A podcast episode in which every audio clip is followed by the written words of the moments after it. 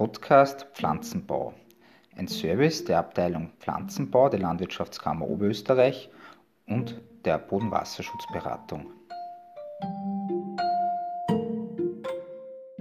Im Folgenden hören Sie die Erntepressekonferenz der Landwirtschaftskammer Oberösterreich vom 31. Juli 2020. Die Landwirtschaftskammerpräsidentin, Landtagsabgeordnete Michaela Langer-Weninger, der scheidende Pflanzenbaudirektor Diplomingenieur Christian Grumphuber und sein Nachfolger Diplomingenieur Helmut Feitzelmeier sprechen über die aktuellen Ernteergebnisse und die landwirtschaftliche Produktsituation in Oberösterreich. Dankeschön. Ja, herzlich willkommen zu dieser Erntebilanz für das Jahr 2020. Es ist ja insofern eine spannende Saison oder ein spannendes Jahr, weil wir global bei der Getreide- und auch bei der Maisernte eigentlich eine Trendwende äh, für das heutige Jahr sehen, nämlich dass die Versorgungslage grundsätzlich gut ist und das freut die Erzeuger vielleicht ähm, nicht ganz so sehr, weil wir sehen, dass die Produktion heuer wieder mal den Verbrauch übersteigen könnte. Ähm, und zwar relativ deutlich, obwohl wir ja grundsätzlich in einer Klimaveränderung, in einer Klimakrise könnte man sagen, uns befinden sehen wir trotzdem, dass wir in, gerade in der Wintergetreide, äh, in der Weltgetreideernte heuer einen, einen Rekordhoch vor uns haben, äh, aber trotzdem mit Unterschieden weltweit und auch in Europa. Und dazu möchten wir heute entsprechend berichten.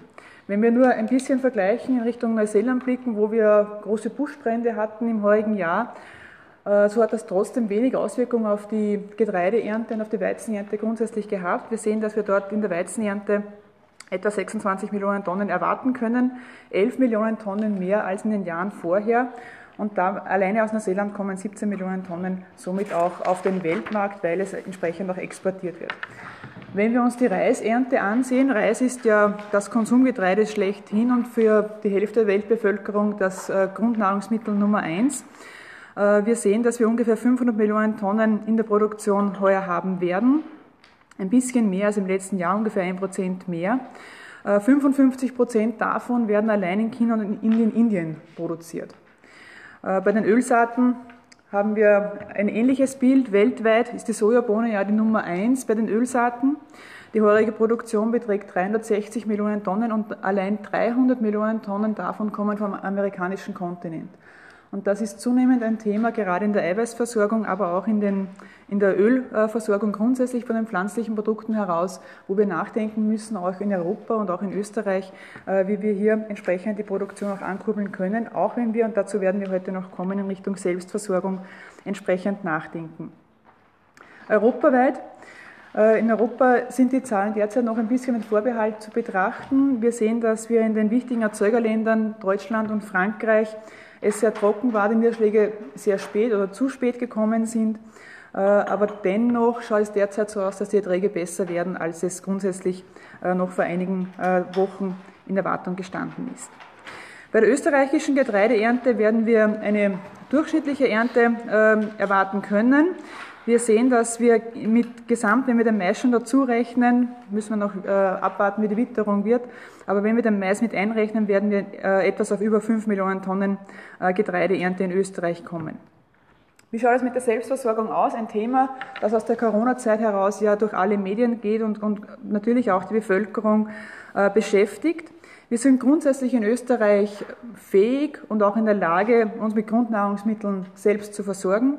Wenn wir an Getreide, ans Getreide denken, wenn wir an die Kartoffeln denken, auch an Milch und Fleisch mit Ausnahme von der Butte, auch bei Wein und Bier, sofern man Wein und Bier zu den Grundnahrungsmitteln zählen.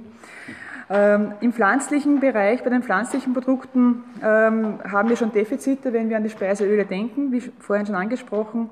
Äh, Dabei sehen wir auch sehr kritisch im Bereich der, der, Rapsfläche, dass die Rapsfläche immer weniger wird. Das wäre gerade der Rapsanbau ein, ein, wesentliches Produkt, um hier in Richtung Ölsaaten entsprechend auch vorwärts zu kommen. Wenn wir wissen, dass wir aus einem Hektar Rapsanbau ungefähr 2000 Liter Öl erhalten können, so brauchen wir zum Beispiel beim Kürbis das fünf- bis sechsfache an der Fläche, um äh, die entsprechende Menge äh, erreichen zu können. Und natürlich, wenn wir uns nicht selbst versorgen können in diesen Bereichen, dann zieht das immer wieder Importe nach sich, Importe von Produkten aus anderen äh, Ländern dieser Welt, wo meistens die Produktionsstandards und auch die Umweltstandards bei weitem nicht diese sind, die wir in Österreich auch kennen und schätzen. Welche Produkte werden dann importiert? Meistens ist es Palmöl, Sojaöl und diese Produkte. Beim Obst und Gemüse, auch da haben wir Importbedarf aus zwei wesentlichen Gründen, die hier anzuführen sind. Das eine ist natürlich, weil auch der Konsum teilweise in Richtung Zitrusfrüchte, auch Bananen geht, die aufgrund der klimatischen Situation bei uns nicht vorkommen. Aber natürlich auch, weil wir ein Hochlohnland sind in Österreich und äh, gerade Sorten und Produkte, die viel Handarbeit bedürfen, äh, hier in Wahrheit in der Konkurrenzfähigkeit in Österreich äh, schwer machbar sind. Aber das ist nicht ein Thema allein in der Landwirtschaft. Diese Bereiche kennen wir auch aus anderen ähm, Wirtschaftsfeldern wie Gastronomie, Lebensmittelverarbeitung, Altenpflege. Äh, die Themen sind ja weithin bekannt. Was beschäftigt uns zudem im heurigen Jahr? Es ist nicht das Thema Dürre, das wir in den letzten Jahren sehr oft am, am Tisch hatten, sondern im heurigen Jahr speziell auch der Frost und der Hagel. Wir hatten in Oberösterreich ein Gesamtausmaß in diesen Bereichen von 15 Millionen Euro bisher. Ungefähr die Hälfte davon entfällt auf Frostschäden. Äh, vor allem im Obstbau. Beim Hagel sind es ungefähr 5 Millionen Euro, die auf diese, auf diese Umwettereignisse zurückzuführen sind. Gerade diese Woche auch am Dienstag, wo wir das große Hagelunwetter hatten, da im Bereich Ried, Braunau, Vöckler, Bruckerein, äh, waren es ungefähr 10.000 Hektar, die betroffen waren mit einem Ausmaß von 2,5 Millionen Euro. Äh, vorwiegend betroffen war hier Getreide, Mais und auch das Grünland. Aber auch in diesem Bereich sieht man, wie wichtig und wie notwendig es ist, dass es hier Versicherungen für diese Elementarschäden auch gibt. Die Hagelversicherung ist hier extrem äh, schnell und in der Abwicklung und auch in der Schadensbemessung. Äh, in der Nacht war das Unwetter, am nächsten Tag in der Früh hat man schon die Hagelversicherung schon die ersten Schätzungen gehabt, äh, in welchem Ausmaß es hier Schäden in der Landwirtschaft gibt. Ein Punkt, den wir natürlich auch in dieser, diesem Aspekt der Selbstversorgung und der Eigenversorgung in den Ländern durchaus auch kritisch anmerken möchten, ist die derzeitige Strategie, die auf europäischer Ebene diskutiert im Bereich der Farm-to-Fork-Strategie. Äh, es geht hier natürlich für uns wesentlich auch in Krisenzeiten die Versorgungssicherheit sicherstellen zu können. Mit dieser Strategie, die die Europäische Kommission hier auf den Tisch gelegt hat, äh, sehen wir befürchten wir, dass die Eigenversorgung geschwächt wird, weil einfach hier eine Reduktion von Düngemitteln, von Pflanzenschutzmitteln und so weiter im Raum steht und damit ähm, die Produktion im Inland, auch innereuropäisch, geschwächt wird und wiederum mit Importen dann kompensiert werden äh, muss. Wir wollen deshalb ganz klar, und das zeigen wir auch als Landwirtschaftskammer immer wieder auf, bei allen Punkten, die uns wichtig sind, wir wollen die Selbstversorgung und die Eigenversorgung sicherstellen können in Österreich, auch in Europa. Wir wollen deshalb und fordern deshalb auch von der Europäischen Kommission eine Folgenabschätzung dieser Farm-to-Fork-Strategie. Es muss auf den Tisch gelegt werden, wenn dieses in dieser Art und Weise, wie es derzeit äh, propagiert wird, umgesetzt werden sollte bis 2030, dann muss auch auf den Tisch gelegt werden, was heißt das letztendlich in der Umsetzung. Äh, diese wissenschaftliche Begleitung braucht es in jedem Konzept, das irgendwo umgesetzt wird, in allen Bereichen und das fordern wir auch von der Europäischen Kommission ein. Die aktuelle Lage zur Erntesituation innerhalb von Oberösterreich werden meine beiden Pflanzenbaudirektoren, und das ist der einzige Tag wahrscheinlich, wo ich das heute noch sagen kann, meine beiden Pflanzenbaudirektoren jetzt entsprechend ausführen. Ja, schönen guten Morgen meinerseits.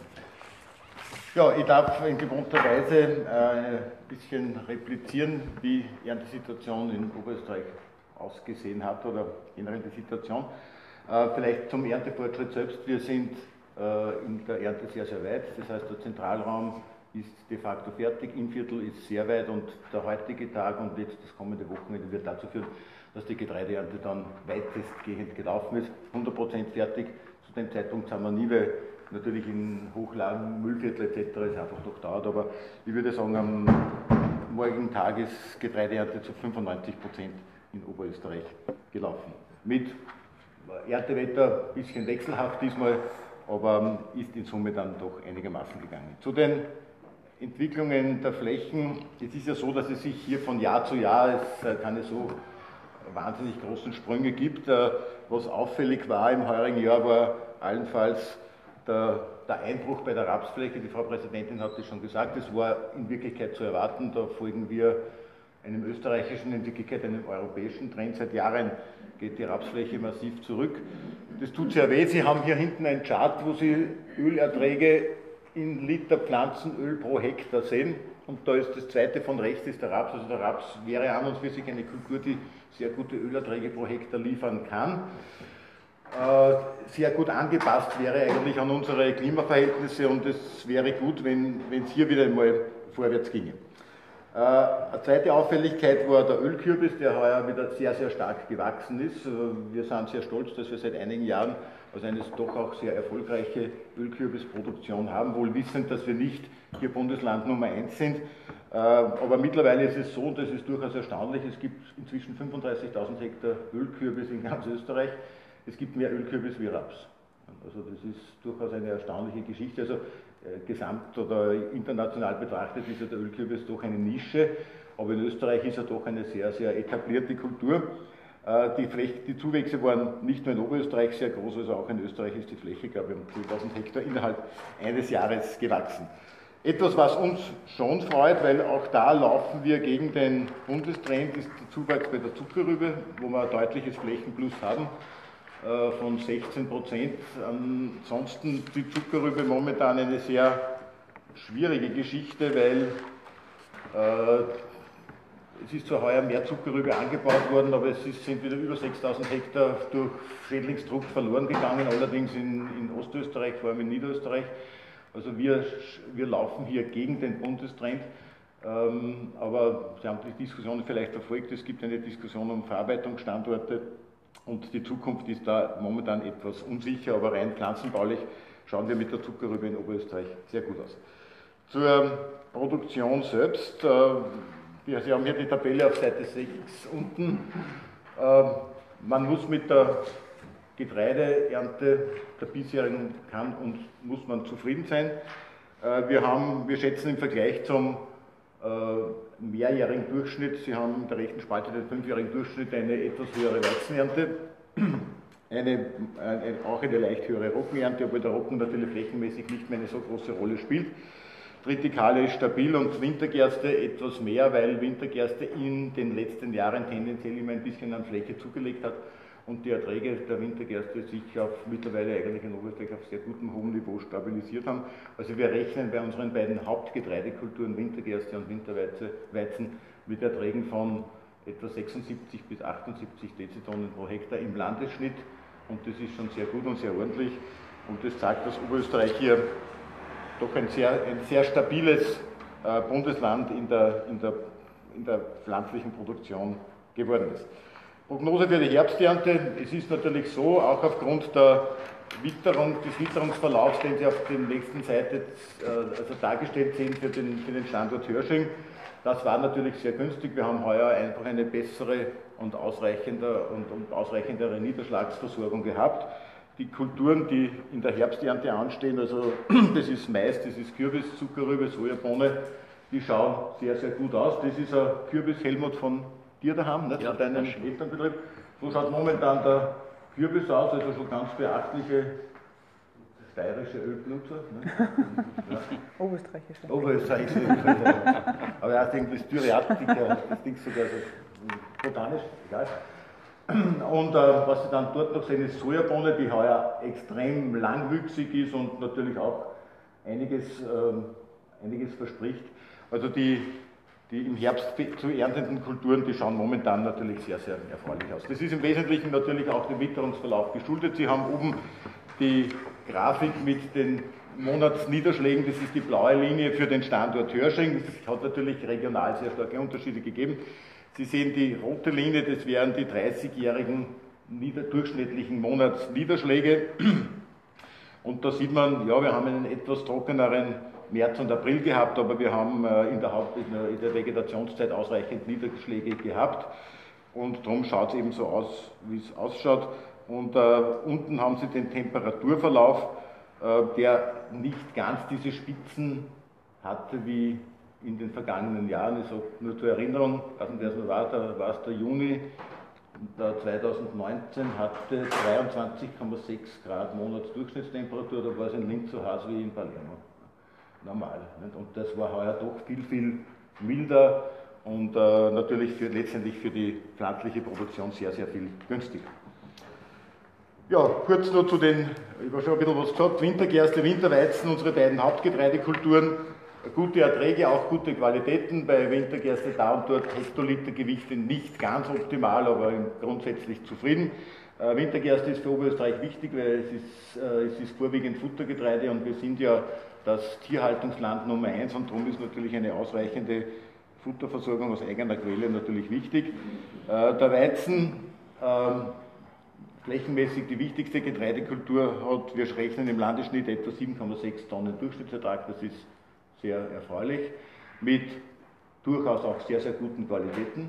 Das heißt, Hektolitergewichte, das ist, wenn Sie so wollen, das spezifische Gewicht, liegt zwischen 78 bis 82 großteils, das ist sehr gut. Da und dort sind die Proteinwerte ein bisschen knapper natürlich aufgrund der hohen Naturalerträge, aber in Summe eine, eine gute, zufriedenstellende Ernte. Sie haben rechts bei meinem Nachfolger drüben liegend ein, einen, sagt man, eine Garbe. Das hat ein Mitarbeiter von uns, hast Städterweizen noch draußen mitgenommen. Also wie gesagt, wir rechnen damit, dass eben jetzt in den nächsten zwei Tagen die Ernte überwiegend beendet werden wird. Zum Raps, das, äh, die Flächenentwicklung ist eines, das äh, uns natürlich nachdenklich stimmt und nicht erfreulich ist, aber was uns absolut positiv überrascht hat, waren die Erträge. Die waren in Oberösterreich nämlich sehr gut. Einmal mehr hat sich gezeigt, dass man Raps, wenn er nur draußen am Feld steht, einfach nicht schätzen kann. Also wir haben uns alle kräftig vertan. Wir haben die Erträge eher schwach eingeschätzt und sie waren dann zum, am Ende des Tages im Bereich 35 bis 45, also 3,5 bis 4,5 Tonnen pro Hektar. Das ist sehr, sehr respektabel. Was uns hier sehr geholfen hat, das war die milde Witterung im Juni. Also wenn man so einen heißen Juni gehabt hätte wie letztes hätte es völlig anders ausgeschaut. Aber das hat den Rapsbeständen sehr geholfen und die Erträge waren absolut positiv überrascht. Nachdem momentan die Preise auch nicht ganz äh, unbefriedigend sind, wird es vielleicht hier einmal mit der Talfahrt zu Ende gehen und die Rapsfläche kann sich vielleicht wieder ein bisschen erholen. Wünschenswert wäre es. Maisrühe habe ich schon gesagt, schaut momentan gut aus. Ja, Zuckerrübe, wir, wir laufen hier in Oberösterreich gegen den Bundestrend, Flächen, Flächenzuwachs etwa von einem Sechstel auf über 6000 Hektar.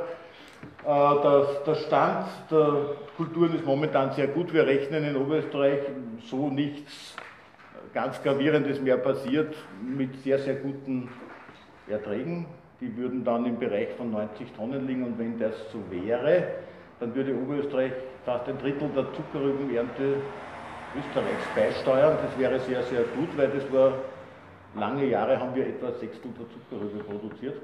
Aber das ist natürlich sehr wesentlich natürlich mit dem Flächenrückgang, mit dem österreichweiten zu begründen. Also so gesehen keine erfreuliche Geschichte. Aber indirekt hat hier Oberösterreich sehr, sehr zugelegt und, ähm, und ähm, auch die Produktivität hat sich sehr, sehr gut entwickelt. Ich muss, ich muss hier den, ich sag's meinen Landwirten wirklich ein Kompliment machen, also nicht nur den Zuckerrübenbauern. Sie verstehen wirklich ihr Geschäft. Die Erträge sind einfach sehr, sehr stabil über die Jahre, also auch in schwierigen, trockenen, stressigen Jahren bringen wir immer wieder gute Erträge zusammen. Das heißt in Wirklichkeit auch nichts anderes, dass die Böden in Ordnung sind, weil wenn die Böden kaputt wären, wie was uns manchmal einredet, dann ginge das nämlich gar nicht. Das heißt, ich sage es ganz offen, und das sage ich mit großer Freude nach 30 Jahren Pflanzenbaudirektor, unsere Bauern in Oberösterreich, die verstehen ihr Geschäft und das ist eine, ein erfreuliches Resümee für mich. Und wenn ich da einen, den einen oder anderen Beitrag dazu habe leisten können, dann freut es mich. Danke. Helmut J. hören. Oder? Ja. ja, auch herzliches Grüß Gott meinerseits. Äh, ich darf jetzt ergänzen die ackerbauliche ähm, Dokumentation dieses Jahres, was Bio betrifft. Ähm, Im biologischen Ackerbau ist Oberösterreich nicht ganz vorne dabei. Wir haben etwa 11 Prozent unserer Ackerfläche biologisch bewirtschaftet. Wenn man das vergleicht mit dem Rest von Österreich, da sind etwa 20 Prozent der Ackerfläche biologisch bewirtschaftet. Wir haben derzeit 33.000 Hektar Bio-Ackerfläche und was die Marktleistung betrifft, äh, spielt die in Oberösterreich eine eher untergeordnete Rolle. Unsere Betriebe wirtschaften in erster Linie in geschlossenen Kreisläufen. Das heißt, äh, es wird sehr viel Bio-Ackerfläche als Futtergrundlage verwendet äh, für die Veredelung und für die Tierhaltung dann an den Betrieben. Nun, was so spezieller Bereich äh, Bioackerbau betrifft, spielt natürlich die Sommer, also die Ackerbohne generell eine Rolle in Oberösterreich. Wir haben 1000 Hektar Bioackerbohne und auch da ist ein starker Trend weg von der Sommerackerbohne hin zur Winterackerbohne und sie ist im letzten Jahr auch um 13 Prozent rückläufig gewesen bei der Fläche, genauso wie auch die Sommergetreidearten, die verschiedenen, also was Sommergerste, Hafer betrifft, alles rückläufig, auch im Biobereich und hier ist derselbe Trend wie im konventionellen Bereich nämlich ein Trend weg vom Sommergetreide hin zum Wintergetreide. aufgrund von den wärmer werdenden Temperaturen, von der Frühjahrstrockenheit gibt es einfach Probleme. Mit Sommergetreide und Wintergetreide funktioniert in Summe wesentlich besser. Das betrifft auch den Biohafer, der ebenfalls rückläufig ist. Ja, erfreulich ist, dass die Bio-Sojabohne in Oberösterreich ausgeweitet worden ist. Äh, wir haben mittlerweile äh, in etwa 1600 Hektar Bio-Sojabohne und ähm, das ist natürlich im Vergleich zu Niederösterreich-Burgenland, wo die Hälfte der, der Sojabohne biologisch bewirtschaftet wird. Also im Burgenland sind es etwa 10.000, 11.000 Hektar, was biologisch bewirtschaftet wird an Sojabohne. In Oberösterreich ist es einfach nicht möglich, so große äh, Bio-Sojabohnenflächen zu produzieren, weil wir einfach zu viele Niederschläge haben. Bei uns funktioniert der mechanische ähm, Pflanzenschutz, also die mechanische Unkrautbekämpfung, nicht so wie in, im Trockengebiet. Und das ist auch mit der Grund. Ein bisschen Hoffnung gibt der Dinkel derzeit. Äh, der Dinkelpreis hat derzeit einen Vierjahreshoch. Er liegt bei äh, Biodinkel bei 350 Euro die Tonne. Und äh, das, ist, äh, das stimuliert natürlich etwas auch den Markt. Wir haben gerade beim Dinkel, das ist jene Ackerkultur mit dem höchsten Bioanteil in Oberösterreich, nämlich 73 Prozent. Und äh, da ist mit weiterer Flächenausweitung auch zu rechnen. Natürlich, wenn man das vergleicht, wie volatil die Märkte sind, wir haben 2015 noch einen Dinkelpreis gehabt von 650 Euro die Tonne und sind jetzt eben schon zufrieden mit 350 Euro die Tonne. Man sieht also, dass das ähm, ziemlich äh, springt. Nun, äh, jetzt weg vom Bio-Ackerbau kommen wir zur gesamten Grönland-Futterbausituation in Oberösterreich. Da haben wir heuer ein Jahr der Entspannung. Wir haben wirklich Stressjahre gehabt, äh, was jetzt die Jahre 2015, 2018, 2019 betrifft war es so, dass also da viele Hitzetage, teilweise über 30 Hitzetage, lange Trockenperioden geherrscht haben. Und äh, diese Schäden oder diese Nachwirkungen haben wir auch heute noch zu spüren. Aber wir sind sehr zufrieden mit der Niederschlagssituation, die Ende April eingesetzt ist, über Mai, Juni bis Juli sich jetzt zieht, also wo wir wirklich ausreichend Niederschläge haben und damit konnten auch wieder die Futtervorräte entsprechend aufgebaut werden. Wenn man allerdings in die Bestände reinschaut, haben sich jetzt mittlerweile Pflanzen etabliert durch diese Trocken- und Hitzeperioden der letzten Jahre, die wir gar nicht haben wollen, nämlich Schafgabe, Ferkelkraut, Gondelrebe und haben äh, hochwertige Futtergräser oft geschwächt. Ähm, und jetzt ist es eben äh, wirklich wichtig, dass es auch die nächsten Jahre wieder ausreichend Niederschläge gibt, damit sich wieder entsprechend die, die wertvollen Kräuter, Gläs, Futtergräser durchsetzen können. Nun, ähm, wenn wir zum Obstbau kommen, so ist das, glaube ich, etwas die schlechte Nachricht der, der heutigen Erntepressekonferenz. Ähm, wir haben entsprechend Frostschäden gehabt, also die Präsidentin hat bereits ausgeführt, von den 15 Millionen Euro Elementarschäden in Oberösterreich ist ja die Hälfte auf äh, Frost in Obst- und Ackerkulturen zurückzuführen. Und ähm, am glimpflichsten ist es verlaufen eben für die Erdbeeren. Die haben natürlich da äh, nicht diese Problematik gehabt, die sonst die anderen Obstkulturen, Kernobst und, und Steinobst haben.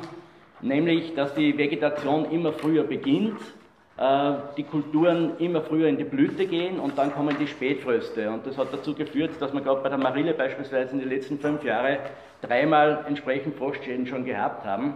Wir haben also in Oberösterreich etwa 70 Hektar Marille, 70 Hektar Kirschen und da schaut es eben heuer ganz schlecht aus. Die Marille ist zu 95% geschädigt, aber das ist nicht nur in Oberösterreich. Und äh, Kirschen sind zu etwa 60% ausgefallen aufgrund des Frostes. Äh, bei den Erdbeeren, die ich zuerst angesprochen habe, haben wir derzeit 360 Hektar. Äh, ein gutes Jahr, wenn wir ein gutes Erdbeerjahr haben, ernten wir am Hektar 10 Tonnen. Heuer sind es in etwa 8 Tonnen. Ähm, man kann also davon ausgehen, dass die heurige Erd Erdbeernte ähm, in etwa um die, um die 3 Millionen Kilogramm Erdbeeren ja, beträgt in Oberösterreich. Also wenn man das in Kilogramm ausdrückt, das tue ich gerne, weil man sich dann Zahlen besser vorstellen kann. Wir sind Erdbeerland Nummer 1 und die Erdbeerernte war im Wesentlichen heuer zufriedenstellend.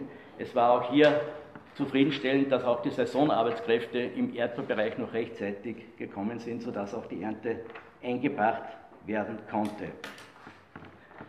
Nun, ähm, was, wie schaut es aus mit Äpfel und Birne? Das haben wir gar nicht so am Radar gehabt, aber man muss sich vorstellen, dass ähm, dass es hier Sortenunterschiede gibt und damit auch verschiedene Blühzeitpunkte.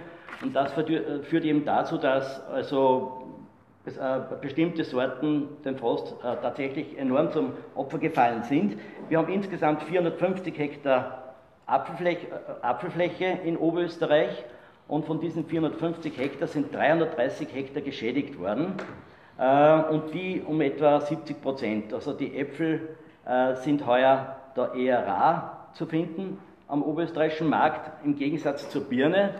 Äh, bei der Birne sieht es wesentlich besser aus und das setzt sich dann auch fort beim Streuobst. Also wir haben heuer auch äh, beim Most werden wir eher liebliche Möste genießen können, weil keine Äpfel und viele Birnen da sind. Aber das muss man halt dann aus anderen Regionen äh, sich entsprechend besorgen. Heuer ist eben ein Birnenjahr.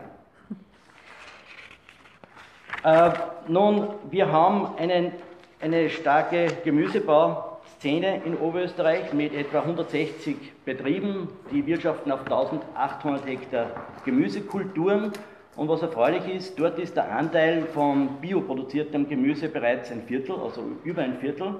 Äh, nämlich mit 450 Hektar wird äh, Biogemüse in Oberösterreich produziert.